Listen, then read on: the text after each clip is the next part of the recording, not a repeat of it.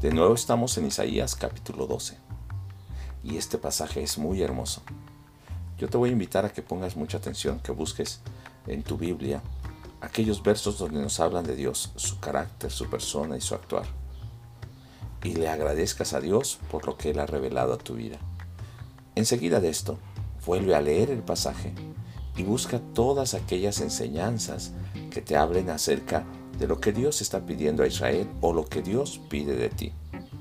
Finalmente, que puedas agradecer a Dios y obedecer lo que el Señor está mandando a tu vida. Sé que después de haber orado y haber leído varias veces el pasaje, Dios sobrará en tu vida para que puedas vivir en el propósito suyo. El capítulo 12 de Isaías nos muestra a un Señor, a un Dios que aunque se enojó, su ira se ha aplacado con nosotros y se ha calmado. Él es el Dios de nuestra fuerza y nuestra salvación. Es el Dios que tiene un nombre grande y sus maravillas son conocidas en toda la tierra. Es el Dios que a pesar de ser eterno y santo, ha hecho su habitación entre el pueblo de Israel. Es un Dios al que se le debe alabar y al que se le debe cantar. La forma en que está escrito el capítulo 12 de Isaías es la forma de una canción. Y esta canción nos habla de la alabanza que el pueblo debe tener hacia su Dios, porque Dios ha aplacado su ira y los ha consolado.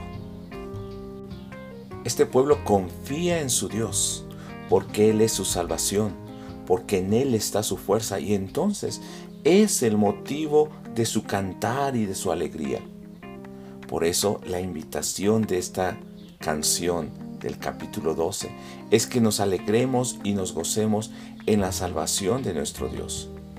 Debemos invocar su nombre y dar a conocer sus obras, proclamando la grandeza de su nombre.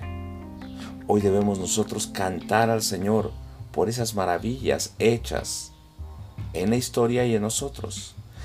Aclamemos con júbilo, con gozo, porque es un Dios tan grande, pero al mismo tiempo es un Dios que se ha humillado para habitar entre su pueblo. El capítulo 12 usa varias palabras para hablarnos acerca del motivo de cantar de Isaías y del pueblo.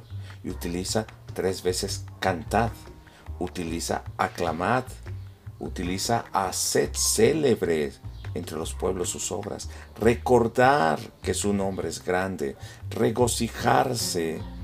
Y esto nos habla de la importancia que le está dando el escritor a la obra de Dios.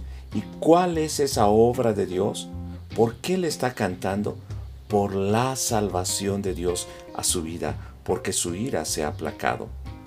Recordemos hoy cómo el Señor ha obrado en nuestra vida.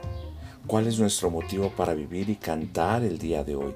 Que realmente todo lo que hacemos, nuestro motivo de gozo, sea para proclamar el nombre de Dios.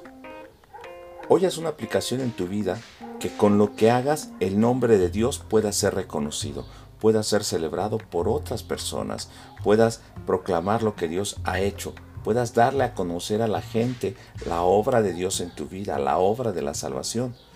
Que su vida sea un canto para el Señor. Yo te invito a seguir meditando en Isaías y nos escuchamos el día de mañana. Dios te bendiga.